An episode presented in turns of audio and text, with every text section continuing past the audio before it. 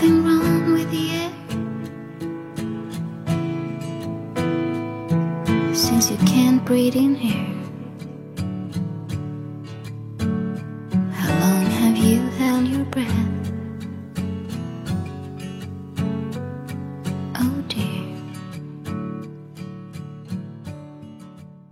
欢迎大家收听最新一期的社群录制节目《Dear Courageous》。那今天我们聊一聊非常有意义的一个话题，就是关于和原生家庭疏离和断联。那在这个话题里面，会涉及到一些可能引发大家二次创伤或者不适的一些内容，所以大家收听的时候，请做好心理准备。如果你有任何需要支持或者是需要理解的部分，可以随时加入到我们社群中间，和小伙伴们一起探讨。那以下就是今天的这期节目。嗯，上上一期我们其实聊到了原生家庭这个问题，就是大家简单叙述了一下关于自己原生家，包括和自己原生家庭的关系，以及原生家庭是如何去影响我们自己在未来建立人际关系和亲密关系的。我最近的一些感悟，其实是我会发现，大家说到原生家庭的时候，我们很快会有一个很浪漫的想象，就是和父母其乐融融，大家彼此了解。但是现实生活当中，往往经历非常的骨感。我自己的经历也好，还有看到很多小伙伴们的经历也好，其实大家都是处于一种非常非常艰难的一个处境，并不是我们不希望和父母建立好关系，而是父母不知道或者不愿意跟我们去建立一个平等的关系。所以，如果我们一直抱有那种非常浪漫、非常美好和父母之间要彼此宽恕、彼此谅解、要和谐共处的愿远景的话，很可能我们会消耗很大的力量去让他们接受真实的自己。可能我们一直需要持续的去讨好他们，去满足他们的需求，而去压抑、忽略自己。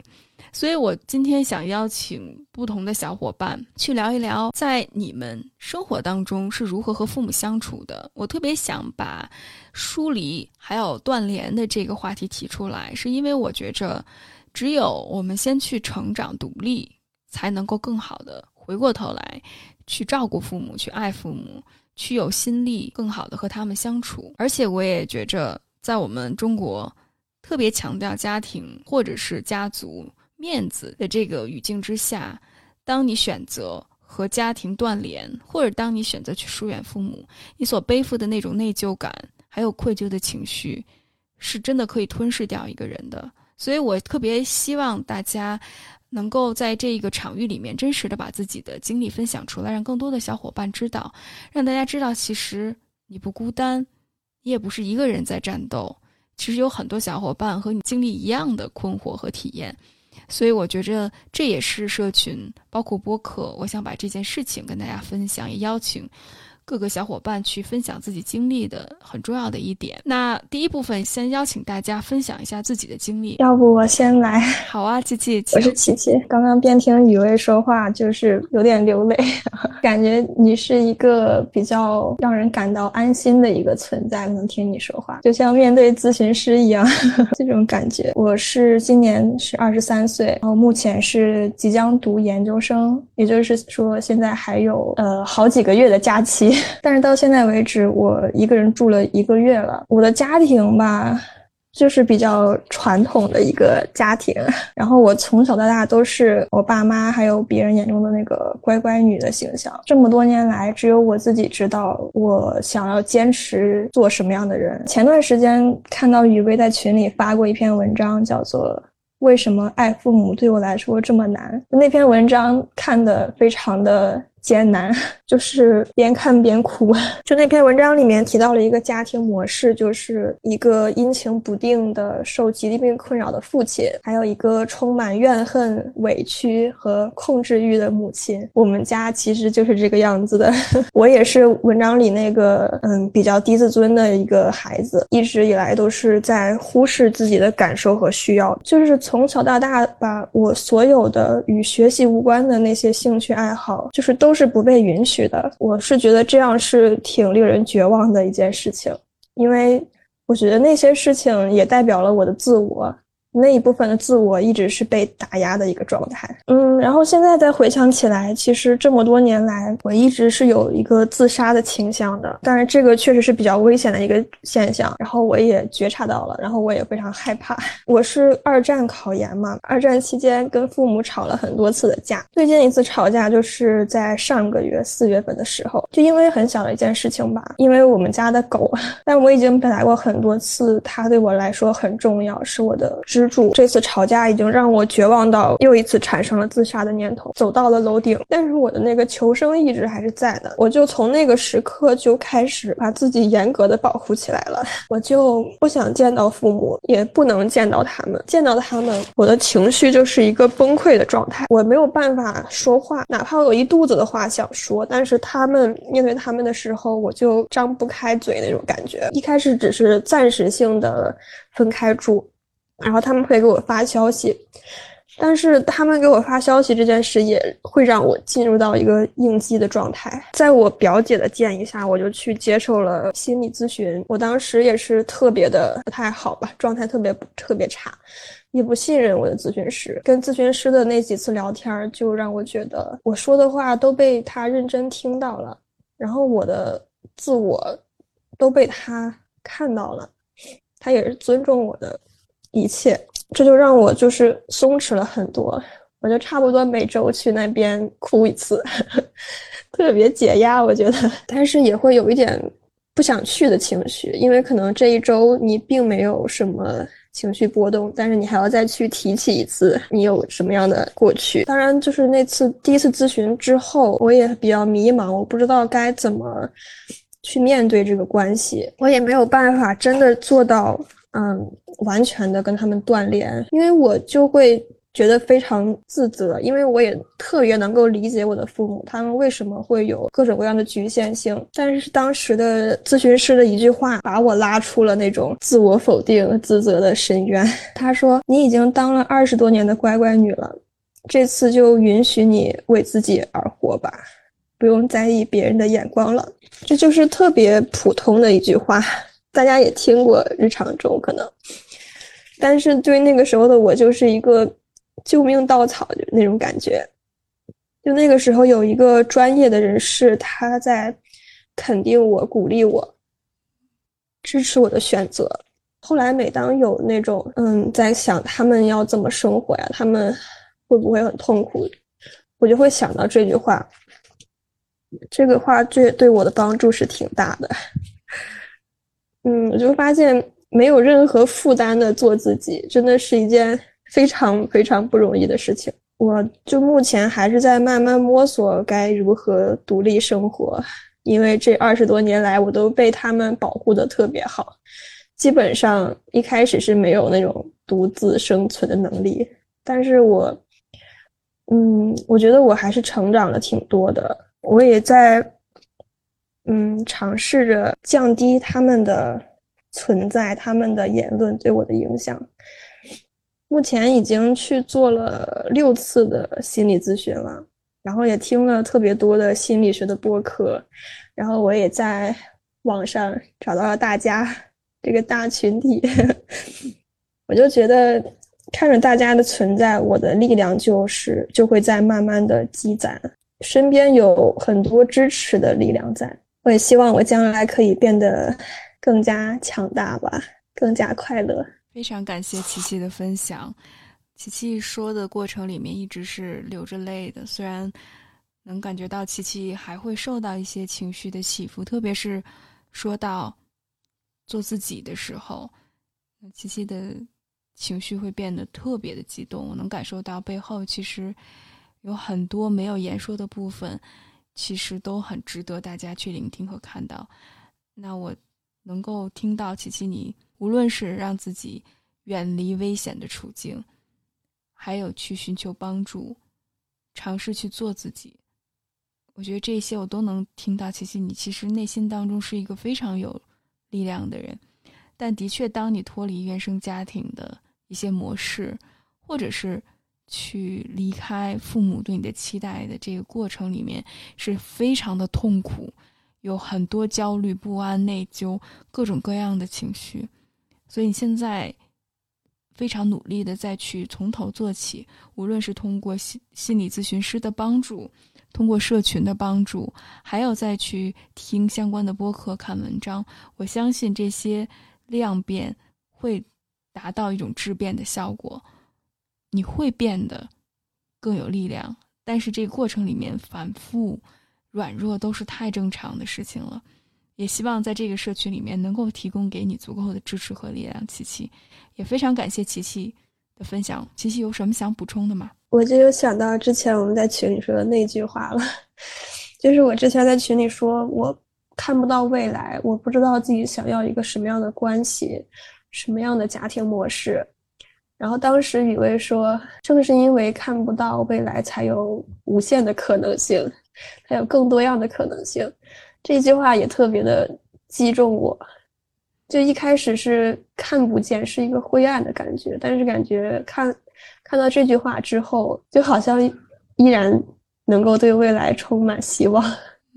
非常感谢这句话，谢谢，谢谢琪琪，每一次都把自己的心掏出来分享给大家，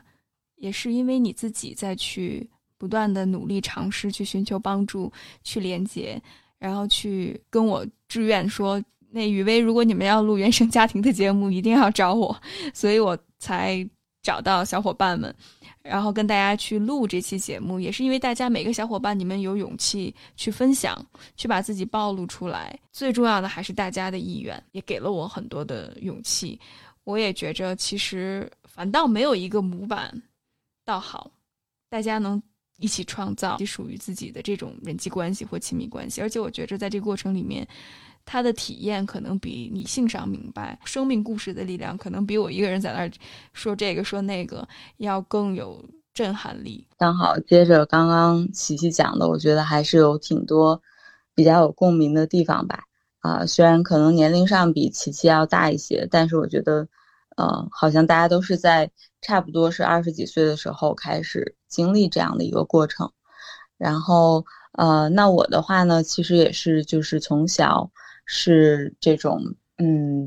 可以算是乖乖女吧。然后从小家里边呢也是去一直帮我安排了很多，然后呃，所以说从小就是我觉得我。总体的性格是比较偏向那种散漫和自由的那种。后来呢，是到了差不多二十五岁左右，就是那个阶段，是因为感情，然后还有工作，就各个方面吧。我觉得当时是结合在一块儿，可能就让我经历了一次有点像是这种自我认同的一个危机。然后呢，那个时候我就觉得，如果再不去追求自己想做的事情，啊，不去努力的话，那可能就是距离自己十几岁的时候设想的生活就会越来越远，可能就彻底没有这种可能性了。所以就突然 就是像基因突变这样子，就是一下子就脱离了原本的一个既定的一个生活的轨道。然后呢，那个阶段呢，我就是努力的去考研。当时我觉得其实也是基于就是年龄还比较小，所以我觉得家里边也是很支持我再去提升一下学历的。然后后面呢，我就呃，呃，最终就是去到香港去念研究生，然后来毕业之后呢，又在香港和上海呃工作啊什么的，变成了一个就是特别努力、特别上进的人。然后就把就也是因为基于就是原来可能对自己生活有很多的悔恨，那在这个过程中，其实我产生了非常多的羞耻感。就现在。回头来看，我觉得是其实是比较有毒的，就是，呃，有点像是自己在 PUA 自己了。原来的自己跟后来的自己给割裂开来，自己给钉到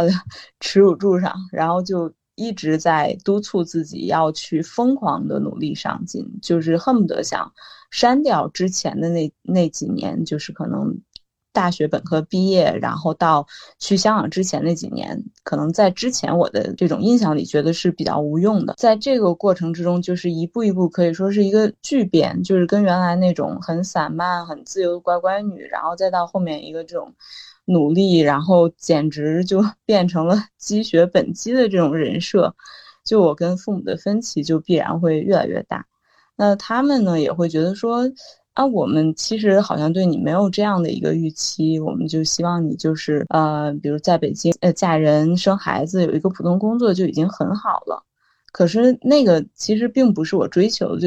即便说可能这么多年我始终在用自己的行动向他们去证明或者说展示现在的我到底是什么样子的。但可能我觉得对于他们来说，始终接受起来都非常困难。近半年左右吧，我觉得是开始有意识的去建设跟父母的关系。一方面也是自己，我觉得在逐渐的变成熟，呃，也受到身边一些朋友的影响。其实大家多多少少都会有这种原生家庭的一些问题，我们平时也会经常去探讨。那其实我们就觉得说，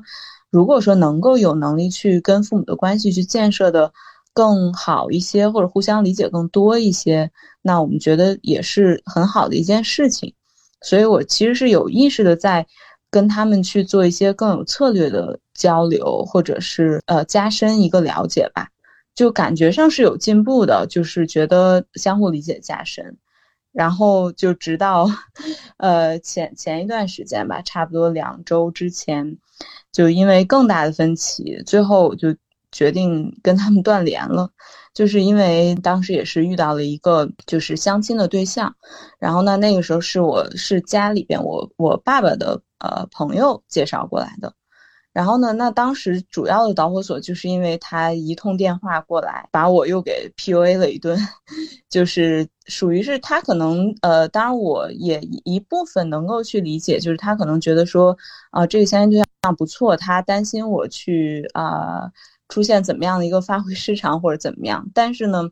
从这种就是我们沟通的角度来说，他是在通过疯狂的打压我的价值，来确保我能够做得更好。然后那就说了一系列啊人身攻击的言论，甚至就是我觉得是很离谱吧。就是他甚至会说，呃，那为什么就是你你身边的哪些哪些朋友现在都有老公或者有？呃，对象，那你没有，那其实还是你的情商不行，你的性格不行。呃，这个我觉得是彻底的，就是激怒我了。那我觉得这样的一种人身攻击，确实是我不能够再去承受的。然后那后面就是果真就是在他这通电话完了，呃，一周之内吧。我就出现了非常激烈的情绪的反应，后来甚至就是呃有一些躯体化的反应。就其实我身边是有很多朋友，好几位非常好的挚友，都是得过 重度的抑郁或者是焦虑，然后他们又走出来，所以大家一步一步就是我都能够看到。那以前呢，我是觉得说，呃。就是我觉得自己还是内在是有一定的力量的人，所以说我以前始终都是觉得我绝对不会让自己掉入到抑郁啊或者什么这样的境地。就是我始终我的人生信念就是，呃，面临再难、再再困难的时候，我都一定会让自己站起来，就越难我越要站起来。但是这一次我是真的觉得自己接近被摧毁，然后所以说在那一周里呢，我就。反复的问我自己，就是你到底是不是你爸爸说的这个样子？你是不是真的是这样一文不值？嗯，那后面呢？我觉得就是基本上想了一个礼拜，最终我决定我要很彻底的要去保护我自己。首先，我不能够再让这样的这种有毒的价值去内化。内化成为我自己的价值体系，那我觉得这个是非常不客观的。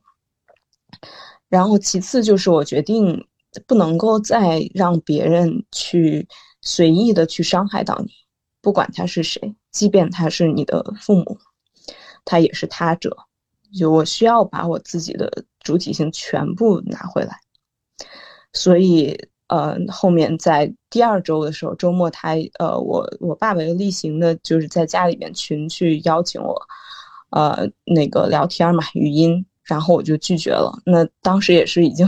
想了很长时间，就是写了一个很短的简短的稿子，就我觉得还是比较客观的。我就说，呃，最近都先不联系了。然后上次联系完之后，我非常难受。谢谢丁丁的分享，我。能够从丁丁和琪琪身上看到很多共性的部分，我看到，其实大家都是从一个乖乖女到自我意识不断生长，尝试想去和家人去沟通，但很遗憾的就是遇到的更多的是攻击和贬低。在最关键那一刻，特别是当丁丁说到“我都开始怀疑我自己，我是不是真的是一个一文不值的人”，我能感受到丁丁的情绪也有很多波动。所以，在那一刻，当你真的是要选择迎合对方，还是无条件的去接受自己的时候，那一刻的力量感虽然很微弱。丁丁一直跟我在分享自己的一些情绪的部分。我们私下也有一些交流，但是即使这样，丁丁还能依然选择去做自己。他总是告诉我，他说：“他说雨薇，你不知道，我是真的被逼到这个份儿上了，我是真的骑虎难下了。但是，丁丁，我也想让你知道，是你自己的选择，是你自己有勇气的选择。即使在最最虚弱的时候，被贬低到怀疑自己的时候，你依然有一个声音在告诉你：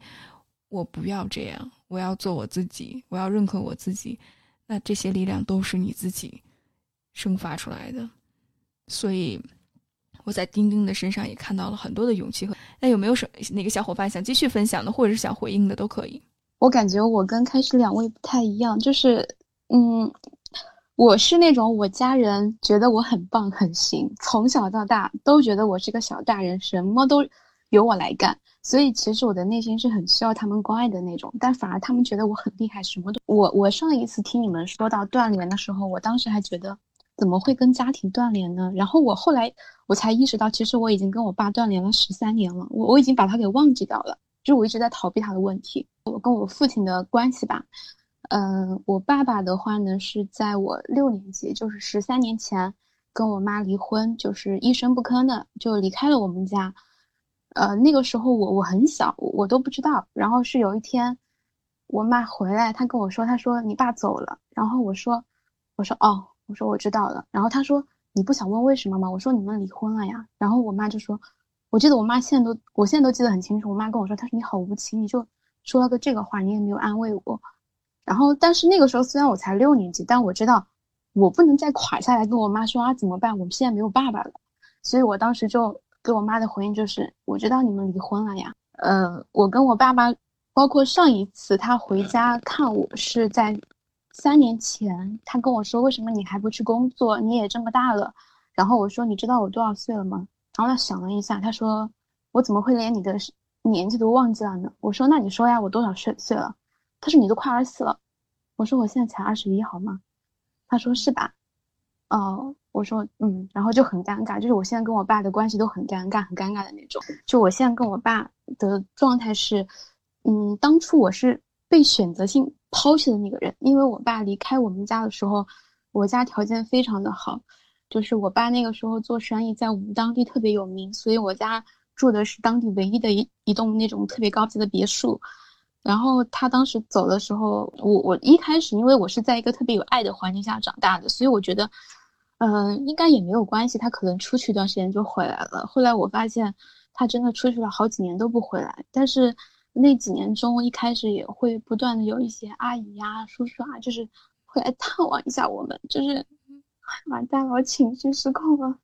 他就会，然后每次来，他们都会说：“你爸爸怎么还不回来？”然后就会或者是说，或者是说，他说：“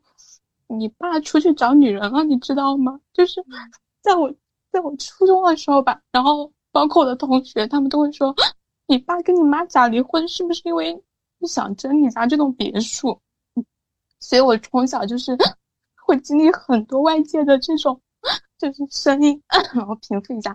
然后，但是我小时候就就还好，就我小时候我不知道为什么，我小时候的情绪很淡定。然后，直到我现在慢慢长大之后，我就我就会去回想。我会去回想我妈妈带我的这么多年，因为我妈妈怕影响到我，所以我们家是我妈妈是没有去找其他人的，就一一个人带了我这么多年。然后，嗯，我家虽然真的从外面看是个修的很好的别墅，因为我爸是做建筑的，但是那个时候那几年我妈妈一个人带我，我家里面已经没有什么东西了，就是都是好，就是就是都是一开始。别墅修起，就是房子修起来的时候买的那些最高档的东西，但是之后都没有换。但我记得很清楚，就是我因为南方很湿嘛，我跟我妈说，我说可不可以不要再烧水洗澡了？我想买一个热水器。我妈说，她说你将就一下吧，嗯，我不想把钱花在那个上面。然后我现在想起来就觉得好可怜。然后最最搞笑的是，我爸就是在我高三那年回来了，然后他回来就说。啊！你们怎么什么东西都舍不得买，一个热水器都没有，还要烧水洗澡？然后我那个时候就特别恨他，然后我就觉得，我觉得这个男人真的是我会恨死他一辈子。就是，所以我到现在，其实我我跟我妈妈就是我到现在就是我，因为我妈的工资其实特别高，但是我妈就觉得钱一定要用到刀刃上，因为我妈跟我说，她说，她说。她说有有一年，就是你爸刚走那一年，他说我出去要吃酒席，他们那个时候工资还没有发，我身上没有多少钱，但是送一个酒席送出去之后，可能你的那个你下个星期的我跟你的菜钱都交不上了。我妈说那个时候我好慌呀，所以到后面我妈都不敢乱花钱，然后我就我就到现在我自己来上海啊，我就说自己遇见这种情况，我就真的觉得我妈太难了。所以就导致我真的特别讨厌我爸，然后到现在我的工作也算稳定了之后，然后收入也很也不错之后，我爸就会开始给我打电话叫穷，就是包括大学，我从来没有问他要过一分钱，因为我大学那个时候自己做生意，其实赚了有一些钱，然后我也开始给家里面去买各种各样的就是新的东西啊，然后我也给我妈当时买了一台车，所以我妈我妈就说。嗯，你这样的话，我我会很开心，因为我当时只想让我妈开心，但是这一切就被我爸知道了，我爸就觉得，啊，你现在会赚钱了，怎么你不会把钱用给我，只会用给他？然后我我我不知道为什么，其实我真的很恨我爸，但是我还是会觉得他很可怜，因为他现在跟我说，他当年出去跟那个女的结婚，但是那个女的把他所有的钱都骗光了，他被骗了，呃。我又会觉得他很可怜，但是我又很恨他，因为他还会跟我说，他说，我爸会很愤怒的跟我说，我以前跟他从来不吵架的，然后自从我我把他家女儿就是嫁出去之后，他现在就不跟我说话了，然后我心里面就想说，因为你把钱全部包给人家女儿了，你现在人家不理你很正常，然后，嗯，我现在其实最苦恼的问题就是，我现在有能力。然后我又觉得，我又不忍心去接受我爸每次在我面前，虽然我们两个只是偶尔打电话，但是打电话的时候他都是说他身体不好，然后说他，说他没有钱，说他现在一个人在廊坊那边，然后工资什么的都拿不上，就是意思就是要问我要钱，但是我又觉得这个有时候不是钱的问题，是我真的。不想给他，但是我内心又过不了这个坎，就是觉得我是不是还要给他一定的赡养义务，或者是说怎么样？但是我家人，包括我小姨、我妈妈他们那边都很反对，很讨厌我去跟我爸联系，就说你忘记这么多年你们是怎么过的了吧？为什么你现在他是一个大人，他不可能活不下去，就是大概就是这个样子。嗯，你提到关于父亲突然的离开，现在又回来，母亲。因为这件事情所影响到自己的内心的不安全感，可能一直伴随着他到现在，就会有那种可能随时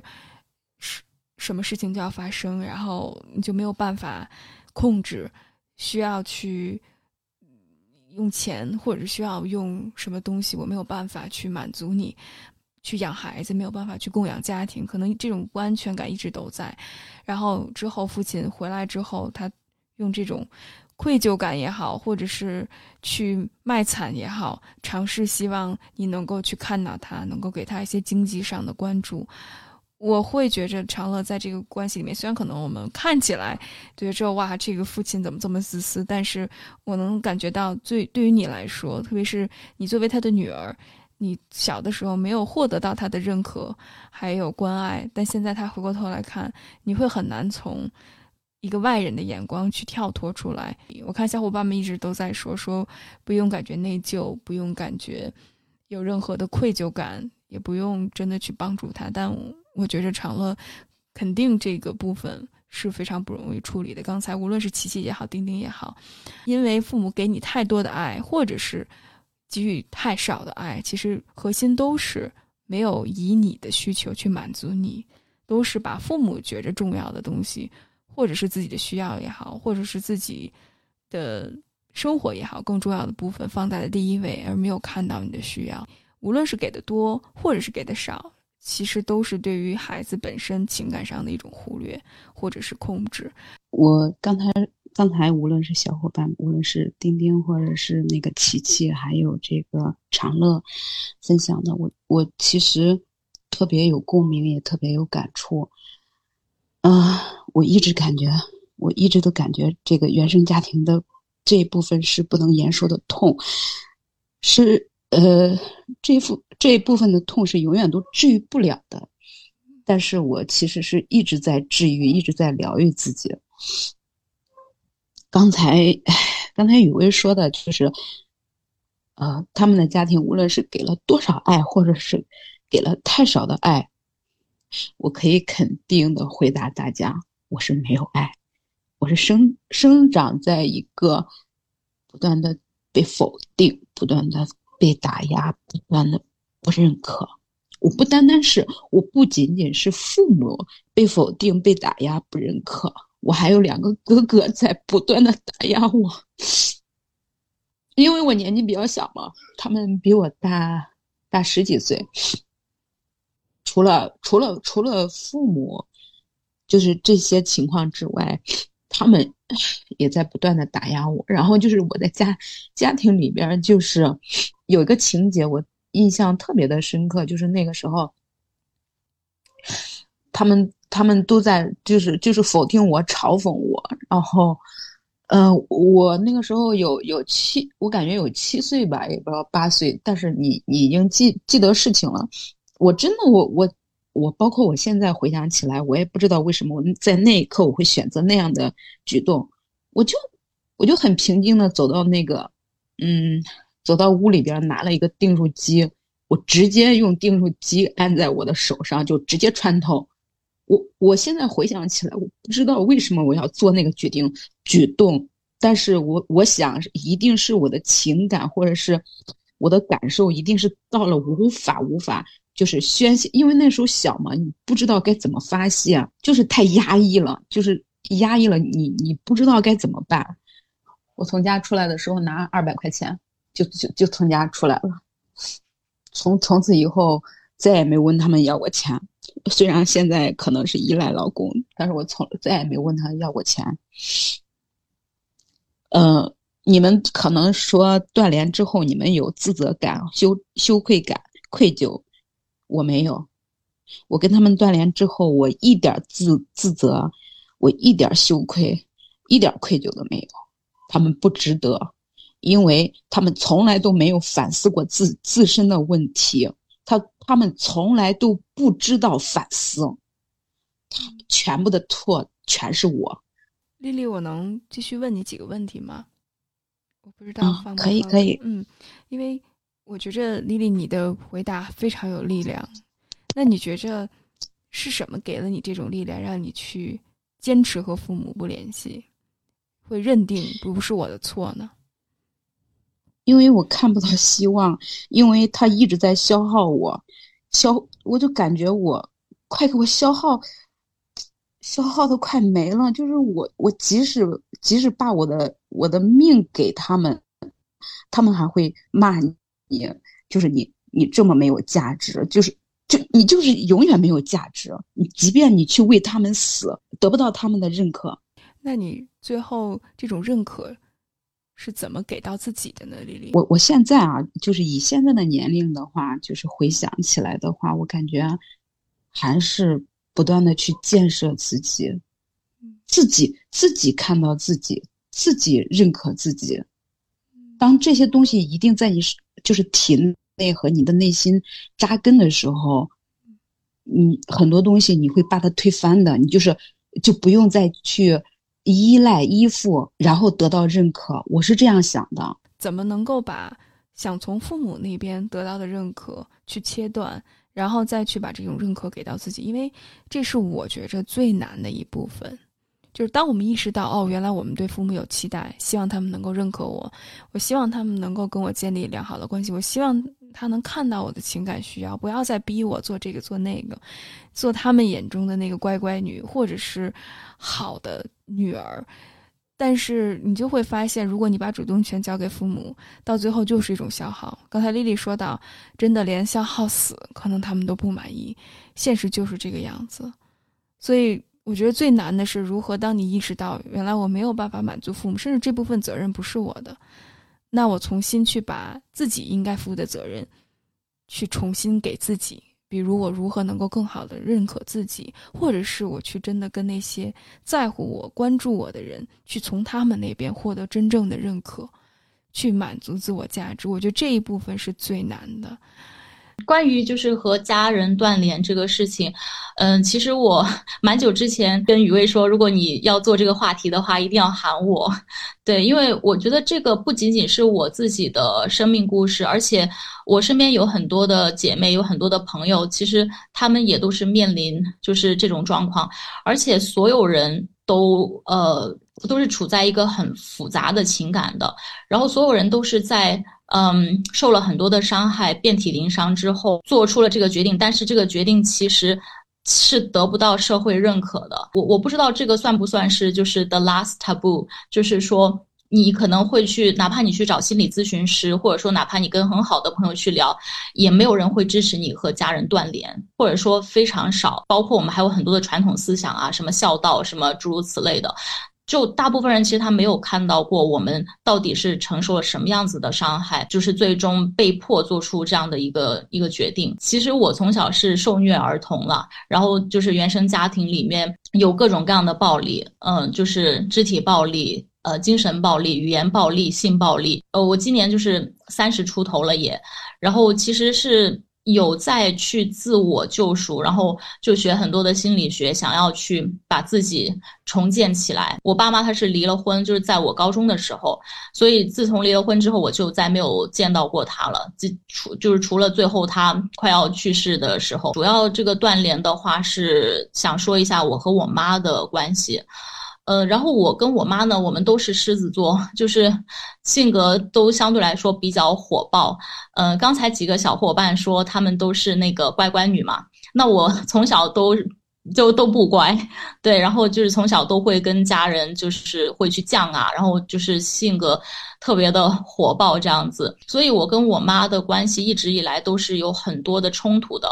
但是我妈呢，她的角色又特别的，就是我妈和我都是受害者这样子，所以有的时候，嗯，其实我妈很多时候她是为了保护我，所以才跟她起冲突，就小的时候是这样。所以其实我就觉得说，一方面其实我还是挺感激我妈可以保护我，但是另外一方面呢，就是我妈她也是对我有很多的伤害。就是我后来回想起来，尤其是像我初高中的时候，可能我也算是比较早会嘛，然后呢，他就会跟我说他婚姻的不幸啊，然后跟我说他生活的痛苦。那我就想说，其实我们是就是一条绳上的蚂蚱。他跟我讲的那些痛苦，我我只能说，我比他其实是处在更弱势、更惨的一个位置，因为毕竟他还是成年人，他还可以反抗两下，那我基本上连反抗的机会都没有。所以就是我觉得这个其实也是一种情绪的勒索，这样子。然后，但是我那个时候我还是就是装作很理性的去跟他分析啊，他应该怎么怎么样，就诸如此类的。就是我妈对我也有，就小的时候也有肢体的暴力，然后也有语言的暴力。就是我感觉好像一个破窗定律一样，就是当你就是一个被打的角色的时候，就是整个环境的所有人都觉得打你就没关系，OK，对，所以就是因为我妈她也非常的不幸福嘛，在这个婚姻里面，她也有很多的负能量，所以其实。呃，他受不了，快要崩溃的时候，也会往我身上发泄。我跟他的关系就是后来，呃，大概就是一直到二十五岁，后来我去留学了，然后那个时候发生了一个事情，就是，嗯，我暑假回来，然后他就让我去签一些文件，就让我放弃家里的一些房产、财产之类的。然后就是后面反正省略一万字，就是他通过很多各种各样的亲情攻势、坑蒙拐骗，想要说把家里的所有财产都给我弟，完全是被他背叛了。就是在此之前，我就会觉得 OK，那他也很不幸，他有很多他的无奈，我对他就是也只能是有很多的同情和理解。但是这个事情之后，我就会觉得说。就是我就是不明白为什么会这样子，就是都是亲生的儿女，为什么会这么不公平？然后呢，呃，后来就爆发了很多的冲突，然后这个大概已经是五六年前的事情了。然后这个事情发生了之后呢，其实呃后面他也讲了很多那些很难听的一些话，然后我就发现我跟他的价值观原来是根本不在一个频道上面的，所以这个断联的过程其实是说突然一天就拉黑，是一个比较缓慢的过程。然后后来我就慢慢的呃不回家吃饭了，然后他喊我去逢年过节什么回去聚会，我就说啊我有事，然后我就不去了。然后这样子逐渐逐渐，大概在过去的两年左右吧，就就是说跟他们接触越来越少。然后后来呢，我妈去年就是呃诊断出得了这个呃乳腺癌，呃但是是早期是可以治疗的。然后后面我们关系缓和了一阵子，但是刚缓和没几个月，然后他又把房产的事情拿出来，然后又是对我有很多的欺骗，对，然后所以呃后面我就来北京了。那我现在在北京大概半年，我觉得。可能来北京的原因之一，也是说想要可以稍微远一点。后来就是在家里看一下他，大概坐了半个小时，然后聊了一些话之后，我回来就是聊完之后，我就会觉得我整个人肢体上、身体上会不舒服的，然后至少是要有，就是会难受一个礼拜。所以我就觉得这样子的接触的话，感觉好像就是对自己真的不太好。嗯，所以就是也是想说，在未来应该会尽量减少接触。然后现在我已经呃大概也有几个月了，就是没有跟我妈见面。然后前两天我舅舅来北京了，然后我们去聚餐。我舅舅说：“哎，你知道你妈现在去了另外一个城市生活这样子。”然后我就说：“啊，真的吗？就是我连这个我都不知道。”对。然后我们其实是有微信，但是。基本上都没有怎么讲话，然后我全家人因为房子的事情，然后我现在还有我妈的微信，但是我妈的对象就是他后来又结婚了，就那个叔叔，然后包括我弟，我弟的太太，就是我们都是没有微信的啊。逃离原生家庭的故事，我真的很心疼大家，就是特别是听到 Chase 从小受到家里人各种各样方式的打压虐待。还有跟母亲的关系，似乎好像有一个家人在那边能够保护你，但是成年之后，最后的那个感觉能够给你温存、给你保护的那个人，也因为自己的一些传统观念也好，或者是自己的一些软弱也好，没有办法去去真正给到你真正的爱与保护，到最后可能 Chase 处是一直是处于一种奔波去去透支的状态。那回到那个。环境下，当你尝试去和母亲重新建立这个联系的时候，你遭到的、感受到的，更多的也是一种非常应激的反应，感觉非常不适。可能这种不适你都说不出来，我们就必须得接受这个现实，就是很多父母他们是没有这个意愿、没有这个觉察能力的，甚至他们可能连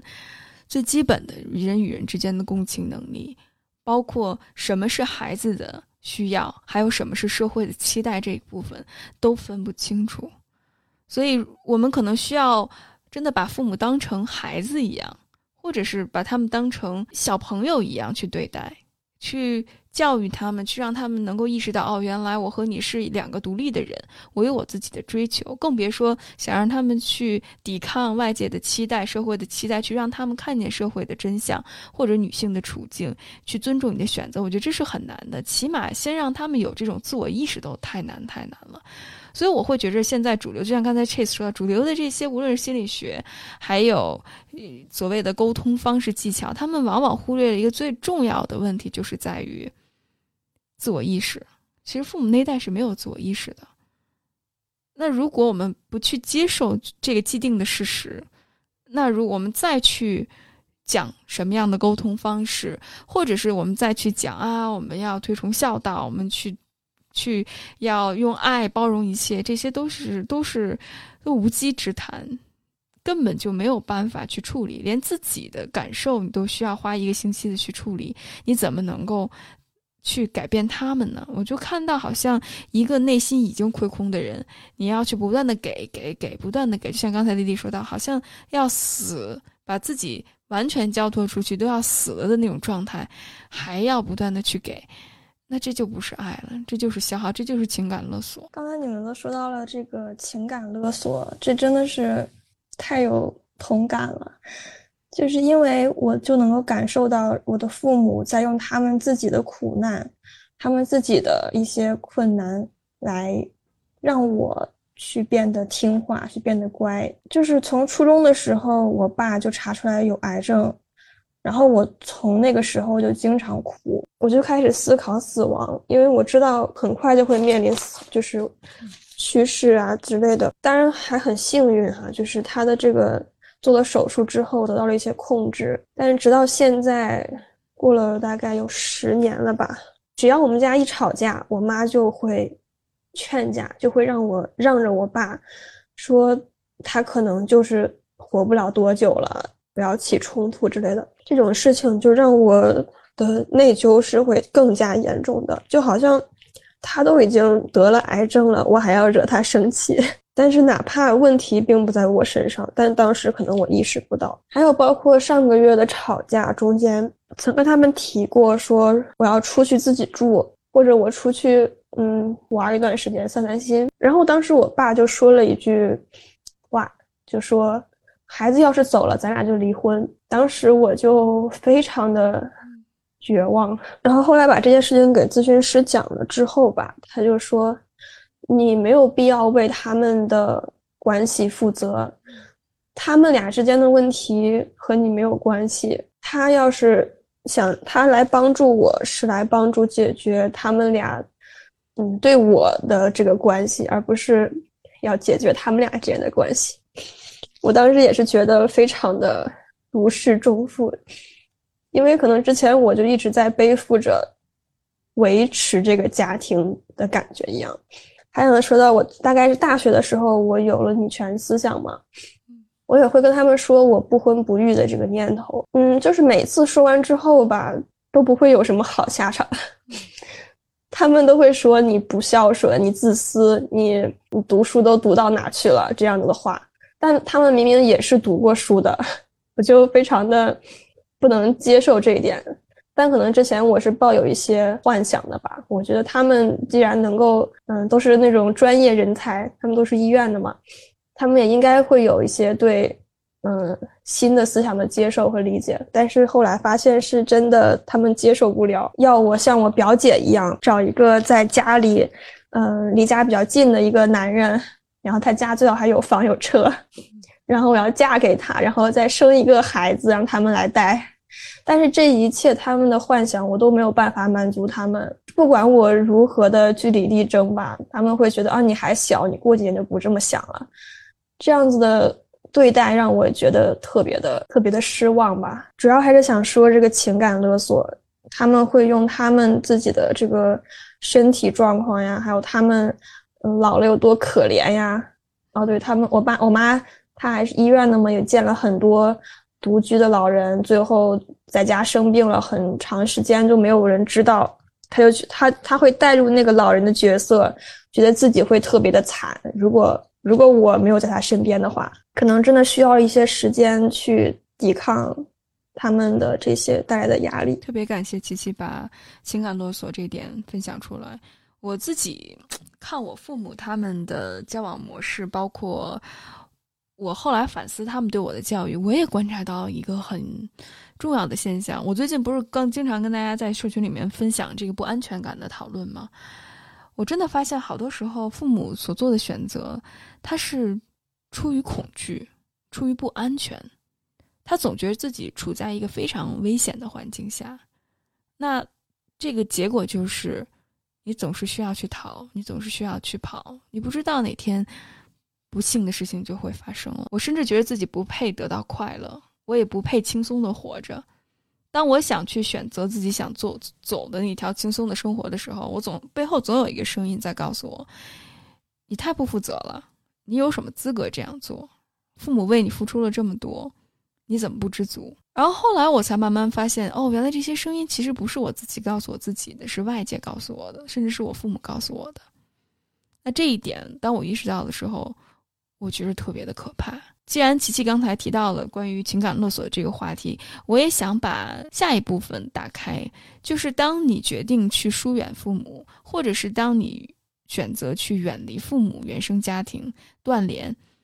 有没有经历什么情感的变化？你又是如何去处理这一部分的呢？我是 刚刚断联，所以可能会就是现在呃各种各样的波动会比较大吧，所以就是还挺有体会的。嗯，那我是觉得，其实首先呃，我觉得有给自己一个预设，就是这么多年以来吧，就是我觉得我还是做了很多的准备，不管是在。呃，我自己的生活中还有工作啊、学习，就是去给自己做了很多应对未知的准备。就如果说以前自己可能是一个乖乖女，然后从小是比较自由散漫的这种状态的话，那可能后来的大概是有五六年左右的时间吧，就是在不断的让自己去，呃，进入到那种。冷水之中，或者是一种比较 harsh 的环境里边，然后让自己去增强那种适应力，然后所以后来就变得不那么怕未知。那因为就是断联这个事情，我觉得对于我来说是一个，呃，可能是目前人生中面临的最巨大的一个位置，就是曾经还是把父母摆在一个非常非常重要的位置。当然，我相信。未来也会，但是只是我现在需要去做一些转化，所以首先我觉得我是在面对自己的未知，然后在这个过程之中，啊，我觉得情感就是非常复杂，也可以说层次比较丰富吧。嗯，那我就是一方面，我是真的觉得很轻松。因为本身我就有了很多的应激反应，就是，嗯，我觉得如果说真的是自己对自己很有觉察的人的话，呃，其实就是你的身心应该是比较合一的。然后那恰好我身体就是属于那种比较敏感的人，所以说，当时我产生了应激之后，就是非常明显，可能我会，嗯，比如想到这个事情，或者是真的是跟我爸去有联络的话，我会。非常焦虑，然后开始出汗啊什么的，然后心率就直接 飙升到一百多一分钟，所以就是会特别难受。然后那后面我就是因为跟他，呃，我把他拉黑了，那这样我就起码是比较确定，短期之内可能我不太会再去遭受无端的一个攻击，或者是我不能够承受的一个危险。那这个我确实是觉得，嗯，还是挺轻松的。然后，但是另外一方面呢，我又觉得很愧疚，就这种愧疚感可能是在断联了一个多礼拜之后吧开始产生的，就是也特别像刚刚雨薇讲到，就是这种不负责任啊，然后就你怎么可以这样子去对待父母啊？这这这一系列的言论，呃，它会内化在我脑海里，因为从小可能父母也是不断的这样去灌输的。那我觉得，其实现在是一个关于自我的一个 争夺的战役。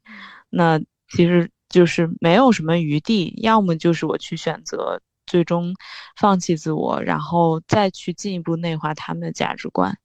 要么就是我要去通过这一次，真正把自己还有一小部分缺失的或者内在的有一小部分脆弱的东西，真正把它再重新建立的更好一些。然后给自己去修好一个 shelter，嗯，所以就是我觉得，嗯，就面对这种愧疚的时候，还是确实不能够太坦然吧。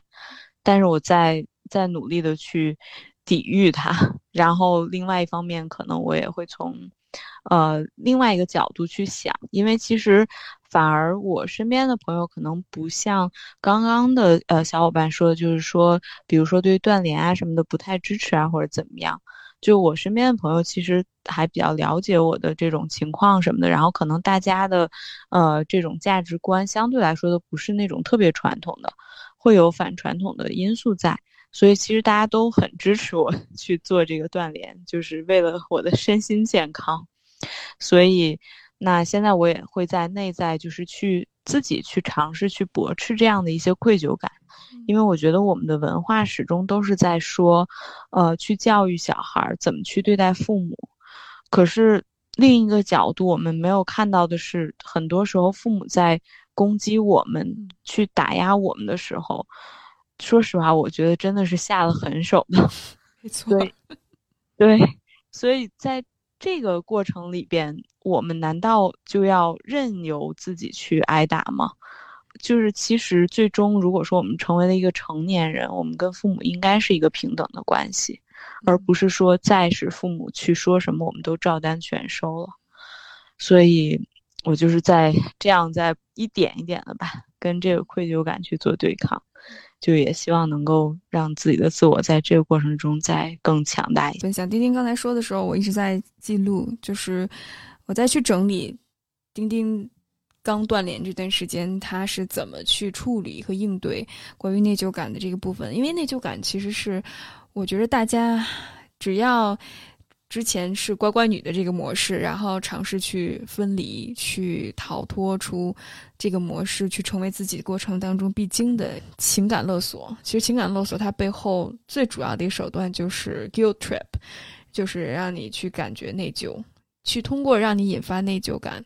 或者是羞耻感让你去屈服，那这并不是我自主的。我因为爱你，因为你跟我尊重的这段关系、信任的这段关系，所以我去尝试跟你去沟通、去尊重你，而是因为我感觉不好，因为我感觉我自己不好，所以我才去向你屈服。那这本身就是不公平的一个现象。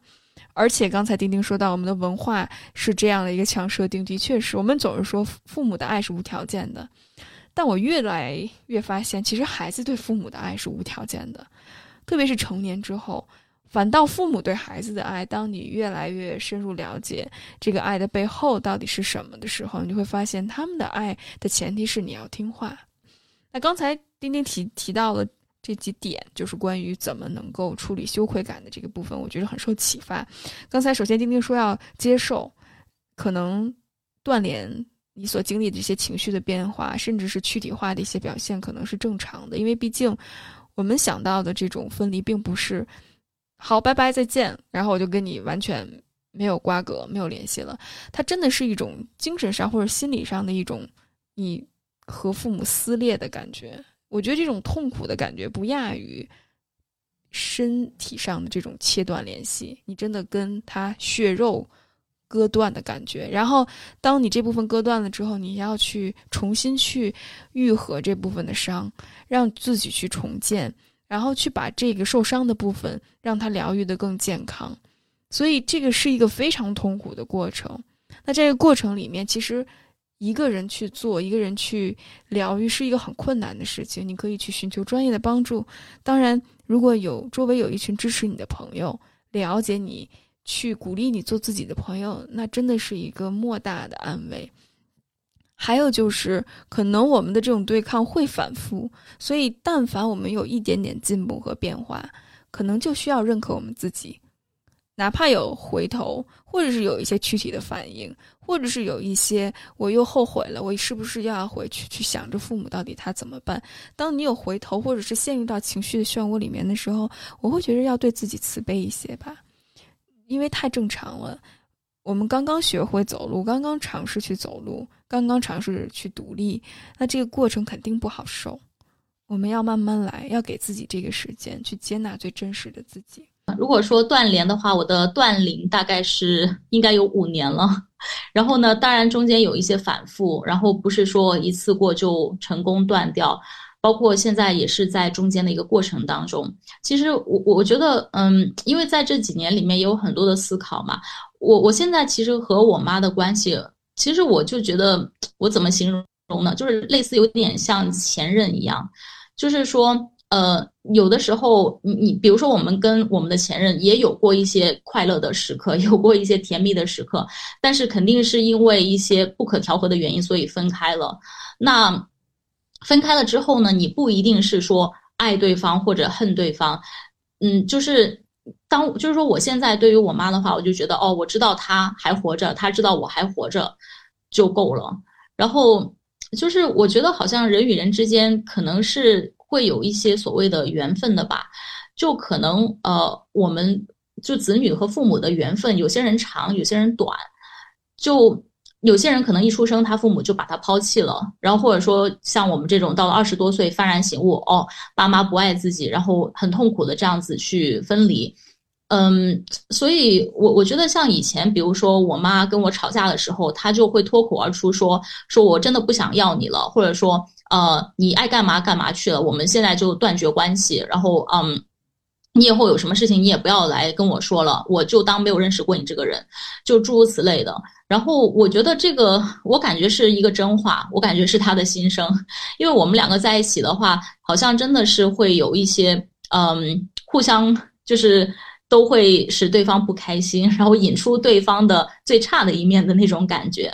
嗯，然后所以我觉得我现在就把它当做是一种 OK，那我们的缘分可能就到二十五岁，我或者说有些人的缘分可能就到三十岁，对，嗯。然后呢？所以，我我觉得就是也没有办法去强求，呃，就是在过去的这么多年，尤其现在到三十出头的时候，我觉得我我现在真的是越来越要就是学会怎么样保护自己，怎么样爱自己。所以在这个过程里面，其实我近几年来，我发现我也锻炼了很多朋友。然后那些朋友的话，就是说可能是我觉得是有毒的，然后或者说我跟他在一起会觉得不舒服、不开心的，那。我我我之前好像在群里也分享过，说为什么我们跟一些可能说话不太中听的朋友，我们都可以断联，但是父母，嗯，就是在我们身上做的事情是比那些朋友要，就是包括侵犯边界，包括打压人格，或者说肢体的伤害、精神伤害，要严重一千倍、一万倍，然后我们还是说没有办法去去断开，嗯，对，所以我我觉得就是还是前提就是说爱自己。然后呃，尊重自己的感受，就是不管那个人是谁，就不管他的身份、他的角色是什么，就是如果你觉得跟他在一起不舒服，嗯，感觉不好的话，那就嗯，就是最好就是远离这样子。嗯嗯，非常感谢 Chase，你提到了就关于保护自己、爱自己，因为我觉着很多时候我们中中国人吧，华人文化太少。说我们的边界感，我们更多的强调的是要家族，要维护家庭的面子，然后强调的是集体主义，而很忽略个人的感受。那 Chase，你是如何现在你是如何去保护自己和爱自己的呢？具体有没有什么想分享的？嗯，我觉得就是。嗯，其实就和别的很多的方面都一样，就是说，像我们呃要就吃东西嘛，我们要吃对身体健康好的，然后不要吃那种对身体健康不好的，然后或者说我们居住的环境也然后也是住要住在令自己舒服的，然后所以呃，我觉得很重要的一点就是说，如果跟一个人在一起不舒服的话，就我现在是会尽可能的去嗯。就是说，减少跟那个人的联系，然后可能有些小伙伴会觉得，哦，我如果一上来断联，其实挺难断的。那其实就可以逐渐、逐渐、逐渐的断联，哪怕是一些。比如说，像我最近其实 也有面临这样的状况。我最近就是有认识朋友，然后后来我发现那个朋友他就是有点就控制欲有点强这样子，然后他就会经常控制我。然后呢，我觉得就蛮苦恼的。就一方面就是嗯，当然嗯，他当然也有时候对我好嘛，然后但是有时候会有控制感，那我就会嗯。就是很怂的，我就比如说他约我玩，然后我就说啊，我最近好忙啊，我课好多，然后对，然后然后我就然后我就跟另外一个朋友聊嘛，然后那个我就说那我就说呀怎么办怎么办？然后那个朋友说那你要不然你就直接跟他讲，然后我说哈，那我就说你我觉得你有点 controlling，你能不能不要这么 controlling 这样子嘛？就感觉好像不太可行。我说因为有可能他这个人的人格他就是 controlling 的那种人，他就是就是在做自己，对。然后我说，那反正不管，我先拖一拖，就是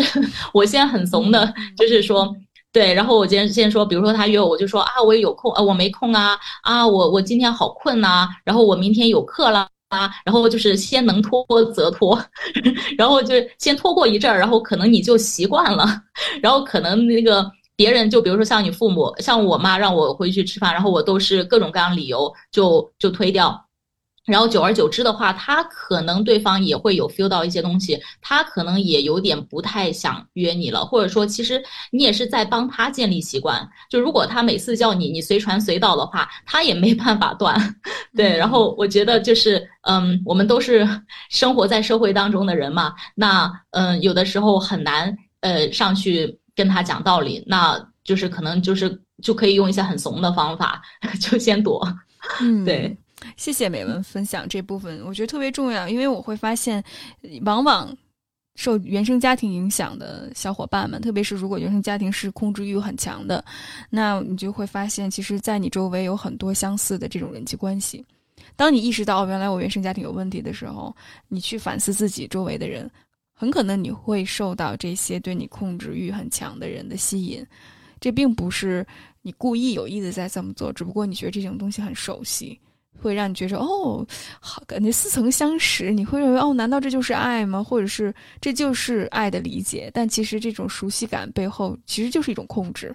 来自原生家庭。所以，除非我们去理清了原生家庭这一部分，否则我们真的会陆陆续续的、源源不断的，甚至是会吸引这种对我们控制欲很强的人。而且，往往这种一会儿控制你，一会儿对你好。但他的这种这种模式特别吸引人，就好像我打了你一巴掌，然后又给你块糖吃，你总会有好处。但是想去抵消这种伤害的话，很遗憾的就是伤害就是伤害，他不能会用未来对你好去弥补，甚至是会掩盖伤害本身。所以这部分我是觉着想跟大家强调的。还有就是我特别同意 Chase 说的，要慢慢来，慢慢疏远。可能一开始断联的话，会让你觉得于心不忍。如果一下子去切断的话，会给你带来很大的反弹的话，那不如就慢慢来。很多时候，我觉着大家会于心不忍，是因为哎呀，他们照顾不好自己啊，他们好可怜啊。其实他们都是成年人，你不去逼一逼他们，他们永远不知道自己潜力有多少。如果你不去树立好边界的话，可能他们一辈子都不知道什么是边界感，也没有办法成熟。我相信改变任何时候都不晚，但。最主要的是，我们能不能成为那个改变推动的推动者，而不是继续去纵容他们、允许他们去侵犯自己的边界。刚刚那个姐妹提到说，就是我们吃饭要吃健康的好吃的，居住要住舒服的，这句话也让我一下子打开了很多。就是说，嗯，没有人会说你去吃好吃的就是你自私。你去住好的房子，你去睡好的床，就是自私。那那我们想要我们的心里舒服一些，想让我们的心理保持一个健康的状态，那也并不是一个自私的选择。嗯，我觉得之前就会有一个对自己的想法，说我是不是太自我了？我是不是太只关注自己的感受？嗯，太自私了，这样子也会这样子想自己。但是刚才那样子的。嗯，这样子一说之后，我觉得也放开了很多。嗯，还有刚才也提了很多朋友的支持，嗯，我觉得这个真的也很重要。我当时，嗯，大概锻炼一周两周的时候，也是情绪波动最大的时候。嗯嗯，但是那个时候我又会很内疚，我觉得我要花很长时间去跟我朋友讲这件事情，会占用他很多时间，会让他。感到不舒服，我会想很多他的事、对方的事情，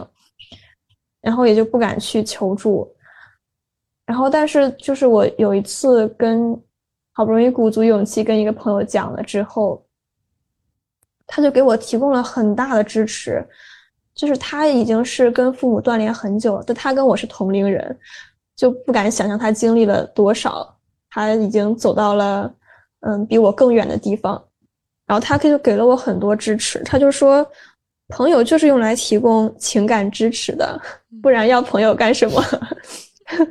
也是解决了我的那种内疚和呃愧疚。嗯嗯，就是他他们可以给我提供情感的支持，我也能够给他们提供情感的支持。所以在需要帮助的时候，我觉得可以大胆的向身边的人求助，你信得过的人求助，没错，他们都是会帮助你的。嗯，到这里，谢谢琪琪的分享。琪琪刚才说到“自私”这个词，我我最近经常听到。我觉得这“自私”听下来，自私就是你不能有任何照顾自己的情绪，你不能有任何自己的想法，你需要完全的满足对方，甚至可能要牺牲自己一切的前提下，这才是真正的不自私。那前提是连我都没有了，那。那这种自私，我觉得就不是自私了，这就是完全去放弃自我了。那如果这是整个社会对于女性的要求的话，因为今天大部分发言的对，应该是全部发言的都是女性。那我们在这个父权制的性别结构里面去看这个问题的话，那就很显显然就是我们需要去服从更多的社会期待，我们需要牺牲自己，这是女性自主带入的一种角色。所以这部分也是我觉得要批判的。我觉得我反倒觉得大家不是自私，是太没有自我了。亏空的情况下，匮乏的情况下，还要不断的去给，我觉得这是一个很病态的一个循环。最近在看关于女性主义疗法，它是讲关于心理咨询里面有一个很重要的流派，就是关于女性主义这部分和多元文化的。然后它里面就提供了一个框架，说真正的改变其实不只是关注于心理，虽然其实很多心理学，很多时候心理学其实是一个很父权制的，呃，一个体现，因为你会想。心理咨询师是一个权威的形象，你要相信这个权威的形象会给你一些认可和感受哈。但这是我们可以之后聊和批判的。但是其实改变除了从心理上以外，包括身体上，还有环境上。甚至是还有我们灵性上这些部分都是可以入手的，它其实给我打开了一个更宏观的这种改变的模式，就是我们可以从各个方面去对自己好，各个方面去改善自己现在的处境和情况，而且这种姐妹的情谊。这种互助小组，你我之间不分彼此，真正能够感受到大家能够彼此支持的一种力量感存在。这个为什么我会觉得社群这么重要？很多时候在外面，你会经常听到一些“我为你好，所以你要这么做”，甚至在家庭里面，就是“我这么做是为了你好，你得听我的”，这是控制。所以，如果有任何一个人去打压你的感受，你觉着很痛苦，对方说：“哎呀，这多大点事儿啊！”当你说我父母。对我情感勒索、情感控制，他会跟你说说：“哎呀，那都是爱，父母也不容易。”那那这种朋友你可以稍微远离了，因为这个是 PUA，这不是爱。爱是能够接受和认可你的情绪，爱是能够接纳你，而不是去用一个标准或者是用一个社会认为的一个规则去角色去要求你。他能看到你的需求，在那一刻陪伴你，哪怕他没有办法支持。给你所谓真正物质上的支持，或者是实际的一些建议和意见，他在那边能够去倾听你、陪伴你，我觉得这是一个很重要的部分。也希望我们能够作为周围人的那个姐妹，去倾听别人，而不去评判或者去要求。啊，就是这样子的，就是说我跟家里。的关系就是，其实我现在会有一点点联系，但是我基本上，因为我们其实都是住在同一个呃城市，但是我是在已经搬出去住了，我是住宿舍，然后不回家的，然后然后被我家人去抱怨，然后包括其实我以前一直以来都是跟爷爷奶奶。关系也是很好，他们也是照顾我，然后啊也是很好。但是我现在爷爷奶奶他们我都没有去了。其实我的家庭模式可能看起来会幸运很多，因为我是溺溺爱死，就是就像特别是像我妈妈，然后她就是恨不得帮我去包办一切东西。从小就开始感到很窒息啊。中学的时候是个开心果嘛，很喜欢搞笑那种，然后同学们就是会拿我来开玩笑，然后我因为有些是很过。放那些玩笑，抢我的东西啊，去弄我的东西之类，然后就是父母就是会觉得这是一种欺负我的一种，给学校压力，然后就是我就会啊觉得会呃不舒服、羞愧，然后就有时候甚至像长得现在是已经成年了，他们还是会包办我的一切，然后甚至是喂食喂我这样的一种行为，我就觉得很肉麻。平时的话，他就会定我，就是说我不考编制啊。沟通能力又不好啊，又交不了朋友啊，我做什么都不行，只能只能做他介绍的一些工作，然后趁他快退休之前，快点快点去啊路边，不然就又没有人要啊之类的东西。现在就是基本上真的不想回去了。妈妈打击我的时候，我好像对她跟陌生人一样，甚至甚至我觉得刀来捅她。我我捅完之后，我我是根本是没有感觉的，我就是这样子，好像他他死了，好像对我来说也是没有感觉的，就我现在已经变成这个样子了。渐渐的，我好像也跟其他亲戚也开始没有感觉了。谢谢谢谢 Alex 的分享，我我自己在我的工作经验里面也观察到一个现象，就是当你没有办法。去和父母去沟通，如果他对你的爱更多的是一种要求、控制的话，你的情感会渐渐疏离，甚至是你会有意识的去压抑自己，因为去得到对方的认可和肯定，是一次再一次被打压下去。你听到更多的是否定、贬低、要求，那久而久之，你会变得麻木。我之前有个来访者告诉我说，他突然接到父亲病重的消息，但是他说在那一刻我没有任何的感觉，我觉着特别的麻木，我甚至是没有任何惊慌的感受。然后他就问我，他说：“雨薇，我是不是有问题？”然后我就告诉他，我说：“不是你的问题。”你认为好像父母和孩子之间应该是特别的热情，然后彼此关心，但现实生活当中是，因为父亲对你无端的指责和打压，还有贬低，到最后你是不得不因为出于保护自己去切断这种情感的连接。你的这种感受是真实的，不需要真的和父母有那种牵挂的感觉，因为并不是所有的父母都有这个能力。我今天听完之后，我就。很坚定的觉得我要跟我爸 断掉，就是不能再给他，因为我我前两天还在想，就是要不要每个月给他个几百或者怎么样，虽然很少啊，就是让他保证那个存活感。但是我一想，我爸其实因为他还有其他的子女，也不至于会死掉，我就觉得我好好照顾好我妈就可以了。然后其实是有一个内心疑惑啊，就是我觉得我就思考一下我自己，我发现不管是什么样的关系。当我选择跟这个人断联的时候，我往往会做出一个表现，就是断联之后，我要狠下心的告诉自己，一定要努力的把自己过得更好。是我，我有点疑惑啊，我想问一下雨薇。嗯嗯，我觉得这是一个非常好的问题，长乐。呃，我会觉得我自己，我我说句心里话，我自己有这种感受，就是每次每次断联，无论是跟前任也好，或者是跟朋友、跟父母，暂时。后来我就会发现，其实这是一种当你做出改变的应激反应。嗯，我觉得这个特别的正常，就是因为之前你的自我价值和他是建立在一起的，就是他定义了我是谁。比如我的前任，我前任特别有钱。啊，或者是我的朋友，他特别厉害，他是什么什么，在哪工作，或者是他哪哪哪个学校毕业的，或者我的父母，比如他们给了我很多物质上的支持和帮助，所以可能这种自我价值是和他建立在一起的。但一旦这种关系破裂，那当你回归到自己的状态的时候，当你的那种价值感失去的时候，你会感觉自己内心很亏空，你会很希望。能够变得更好，证明自己做的这个选择是对的，或者是证明自己是一个有价值的人。因为往往关系断裂，你会否定自己，某一部分是否定了，可能觉着哎呀，是不是我做错了，或者是什么，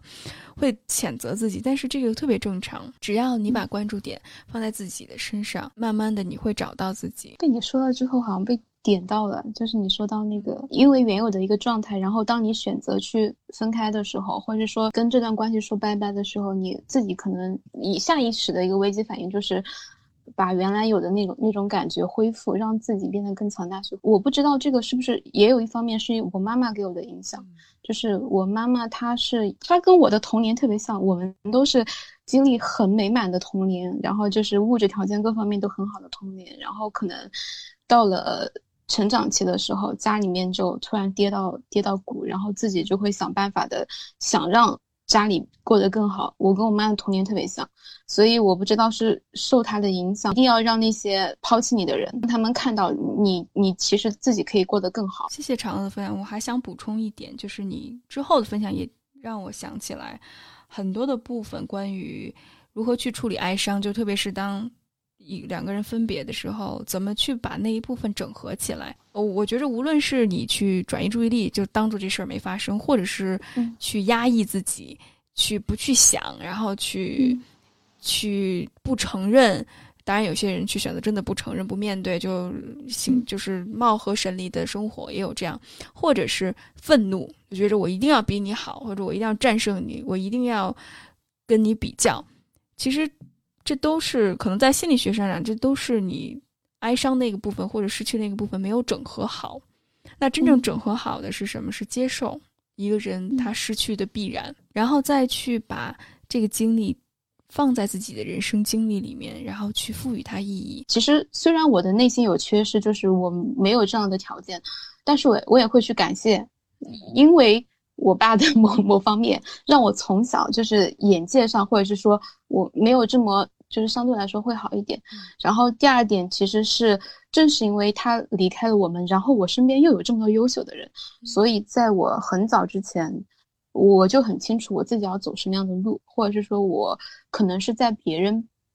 嗯，大学期间想拿着家里面的钱去玩的时候，我当时已经在想着怎么赚钱了。我会去研究各种，是真的，就是我会去研究各种商业案例，或者是说，呃，包括说我第一次创业失败，在高三的时候我选择一次创业，我创业失败之后，我对之后人生的深深反思，包括正是因为当时的窘境让我想着去创业赚钱。然后结果第一次又失败，然后到后面，嗯，越来越越多的去弥补，就是会去为越越多会去思考，哎，我为什么就失败了？对，到最后，包括到现在，其实对我现在的人生，或者是说对我现在的工作，嗯，我觉得有很大的帮助。嗯，就是这事情没有所谓的完全好或者完全坏。它有很多复杂的部分，有你感谢父亲对你的影响，但同时也有父亲带给你的伤害。我会觉得真正情感成熟到一定程度，你是能够同时去接纳好的部分，当然这个好是打引号的哈，好的部分和不好的部分。所以我能感受到长乐，你慢慢去进入到一个情感更复杂的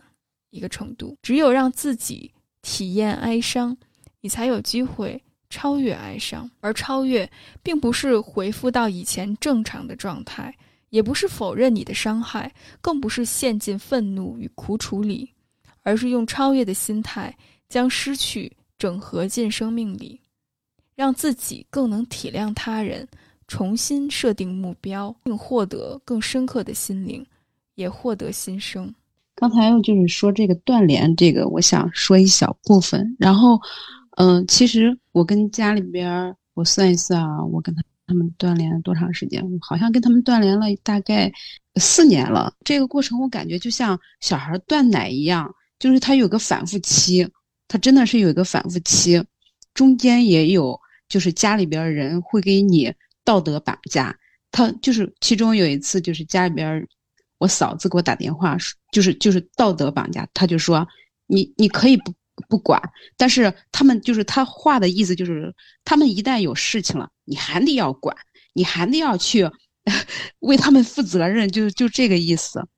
然后我就最后把电话挂了，我就我就什么都不想说，我永远都满满足不了他们的需求，那我我就想。我要满足我自己的需求，我满足不了他们想成为的人，那我就那我就可以成决定我成为我自己想成为的人。满足首先我是想要我我现在想的就是满足我自己的需求，满足我自己的要求，而不是去满足他们。我放下了，就是以前我就是想特别想修复那种关系，我放下了那些执念。我现在就跟他们分离开，就是我就是这样想的，他们是他们，我是我。虽然他生了我，虽然他影响了我，但他决定不了我想要成为什么样的人。特别感动，丽丽，特别是说到，他们虽然生我养我，但是他们没有资格去决定我想成为一个什么样的人。大多数现在原生家庭里面的小伙伴们，他们所纠结的就是一种无意识的重复和循环。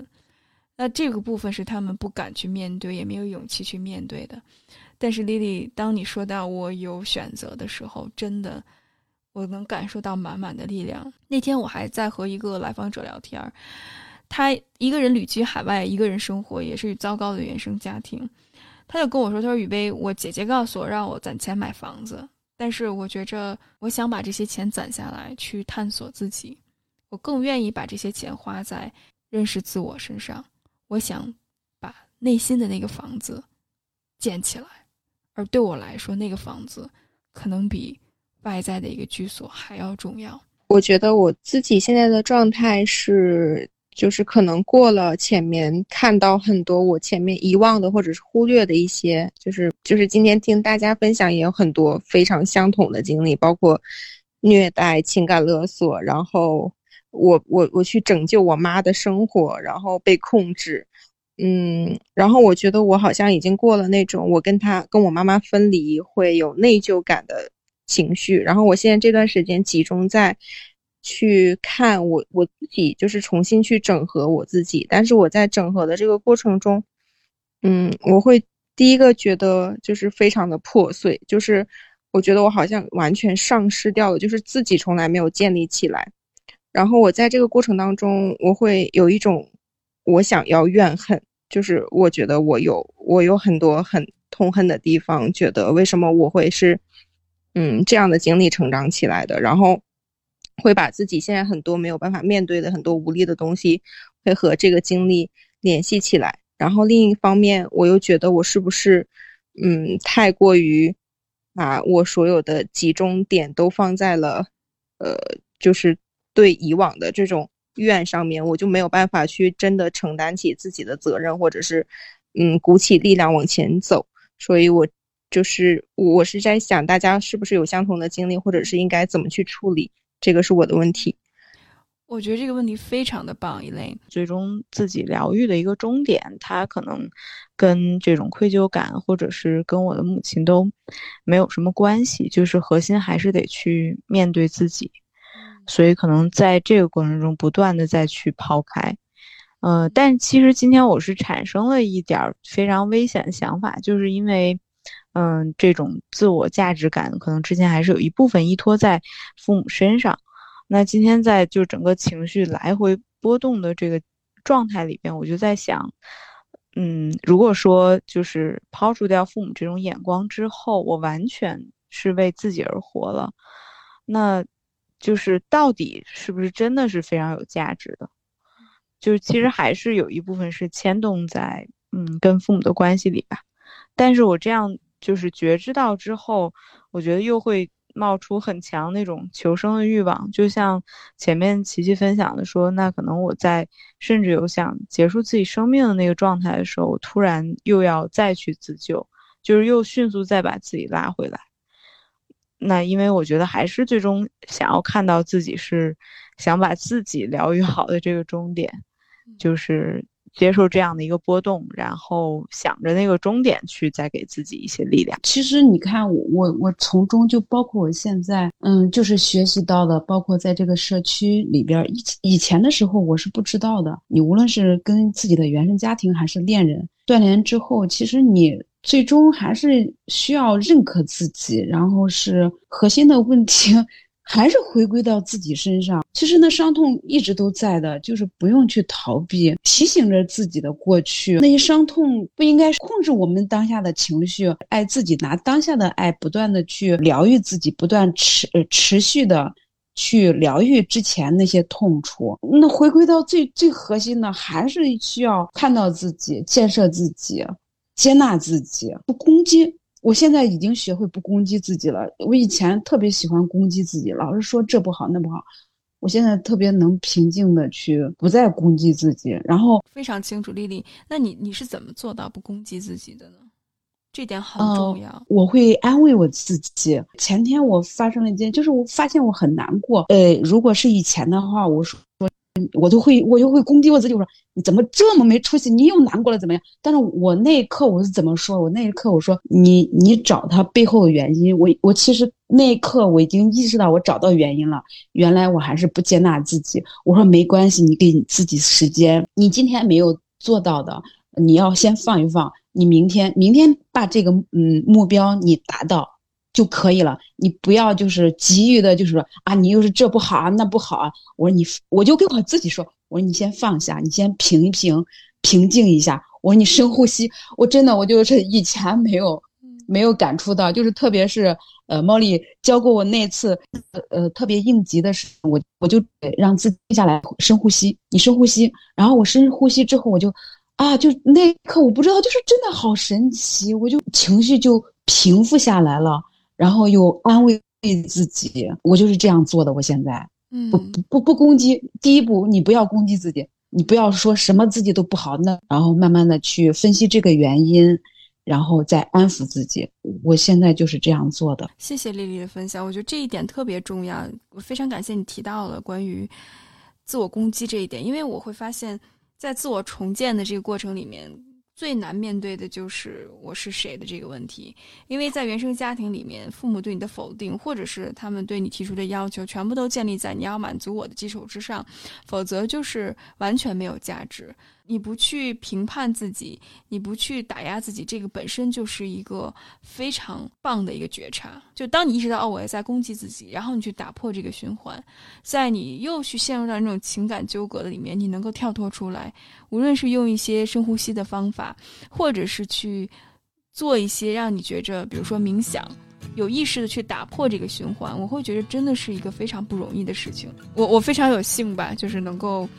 见证大家这部分的分享，因为我觉着可能这部分是很多小伙伴们从来没有在公开场合分享过的。我也非常感谢大家在此刻能够把自己的故事分享出来。首先，我觉着自己分享就是一种赋权，就是你能够让自己有表达的权利、空间。你觉着这部分你是拥有的。这个故事你是有叙述权利的，我觉得知识就是力量，叙述就是力量。当你了解，你去叙述，它本身就是一种赋权的过程。同时，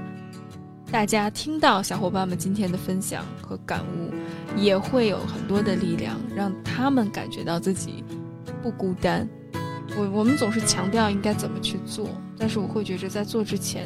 先要去把情绪看到。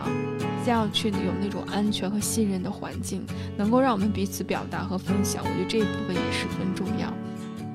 而且我们这次节目其实并不希望给大家一个绝对的怎么做的一个指导，更希望大家通过彼此叙述内心的某一个部分被看到了，然后你去自己去做认为对的那个选择，就像丁丁说的那样，去遵从自己的内心，去拥抱自己的情绪。琪琪说到的那样。所以非常感谢大家今天的参与。Don't you ever go out? When was the last time